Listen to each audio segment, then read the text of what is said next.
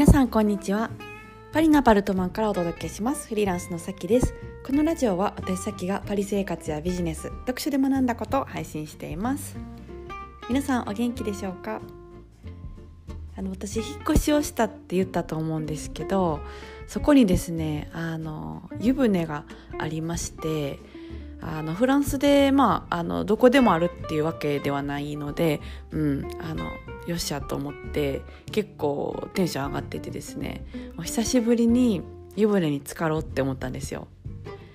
で、まあ、日本にももう約2年弱ぐらい帰ってないんで念願のみたいな感じでこうお湯をためて湯船に浸かろうって思ってすごいテンション上がって一日過ごしてたんですよね。でもあのまあ結果から言うとあの失敗 失敗したんですけどなどうしてかっていうとそのフランスの、えっと、湯沸かしのスタイルっていろいろあるんですけど結構多いのがそのバロンえっとバロンドショかな？バロンショかな？あの水を、えー、日中にお湯に沸かしてえーとまあ、各家庭にそのでっかいボトルみたいなのがあるんですけどそこに溜めておいてそれを使っていってなくなったら終わりっていう、えー、湯だめスタイルなんですよ。でそれを忘れてて、まあ、なんか日本みたいにこうじゃかじゃかお湯が出るっていうのをなぜか思っててで湯船を溜めていざ入ろうと思ったら、うん、あのまあ途中ぐらいで多分水になっててすっごいぬるくてしかももうお湯を使い切ったからその後のえーと、お風呂が全部水っていうあの地獄の 時間になってしまって、まあ、失敗したんですよね残念でした。うん、なんかあの湯船に浸かって体が芯まで温まってちょっとそこでなんかゆったりしたりちょっと考え事とかしたりしようみたいな計画立ててたんですけども全然、はい、あのできなくて残念でした、はい、あの追い焚きができる湯船の道は遠いなと思いながら、うんまあ、ちょっとねどうにか入りたいなって 企んでますけども、うん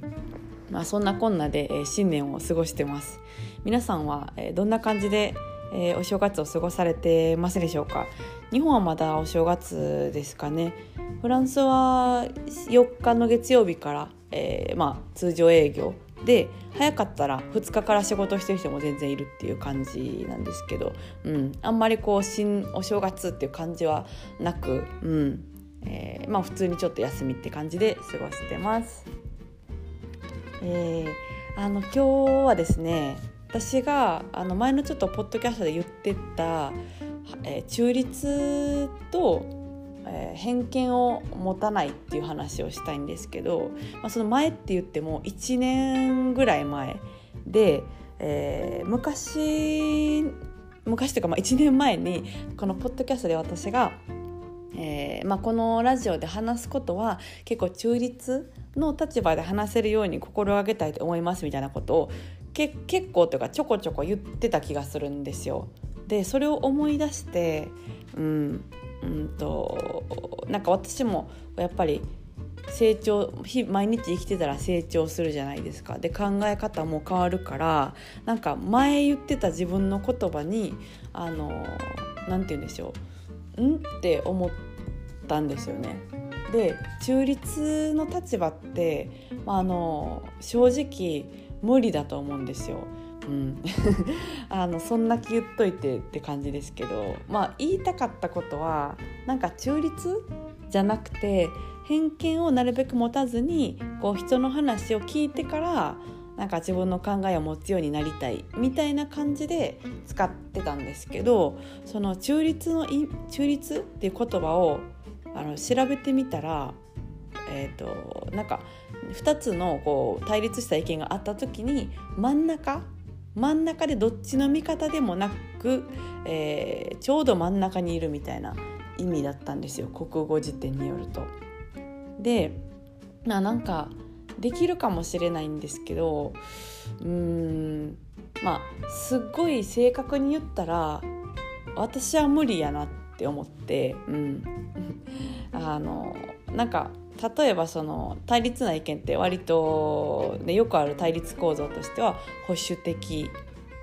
コンサバティブと、えー、まあ、自由派リベラルっていう感じになると思うんですけど、えー、割と私はどんな時も多分リベラル寄りだと思うのであの真ん中に立つっていうのは結構難しいんじゃないかなって思ってて、うん、だからなんか中立っていう言葉を、まあ、使ってたんですけど正確に言うとあの偏見をなるべく持たずに人の話を聞いてからなんかどういう状況かなとかあの自分の意見を改めて持つっていう感じにしたいなってことを思いました。うんそうなんかすごい細かい、ね、ことではあると思うんですけど、まあ、言葉ってやっぱり一個一個意味があってそれを、うん、あのちゃんとこうなんでしょうね噛み砕いたりとか使うことによって物事の見方が細かく見れたりとか人の話とかも細かく聞きたりするのかなって、えー、自分なり思ったりするので、うん、まあちょっとはい、えー、思い出したことをシェアしてみました。でまあ、思い出したきっかけとしてはその1年ぐらいラジオを聴いてくれてる大学の友達がいるんですよ。でその子がメッセージをくれてでなんか2019年の終わりの方、まあ、つまりこのポッドキャストが始まった頃なんですけど2019年11月から始めて、うん、そこからずっと聞いててくれたみたいで、うん、それを言われて、えーと、あそういえば最初の頃なんて言ってたどんな話してたかなみたいな感じで遡って考えてたら思い出したっていう感じ、うん、です。でその友達はねあのまあ1年ぐらいラジオを聴いててであのおかげさまで何かアクションを起こしたいっていう思いが湧き起こって少しずつマインドが変わっていって少しずつ行動に移すことができてコロナで大変な1年だったけど私の中ではすごく意味のある1年にできてみたいな。ほんまさきさんおかげさまですみたいな書いててくれててあのいつも私さっきってあの友達にはあんまり呼ばれてないんですけど「はい、さきさんおかげさまです」みたいな、はい、あの書いてて、うん、でまああのめっちゃ嬉しいなって思ったんですよね。はいまあ、そういうきっかけがあってちょっと思い出したので、えー、シェアしたっていう感じでした。それでは今日はこの辺でそろそろお開きということでまた次回のラジオでお会いしましょう。私の、えー、サロンや企画の、えー、最新のお知らせは LINE の公式の方でしてますのでよかったらプロフィールの方から飛んでもらって登録していただけたらすごく喜びます。えー、それでは皆さん今日も素敵な一日をお過ごしください。それでは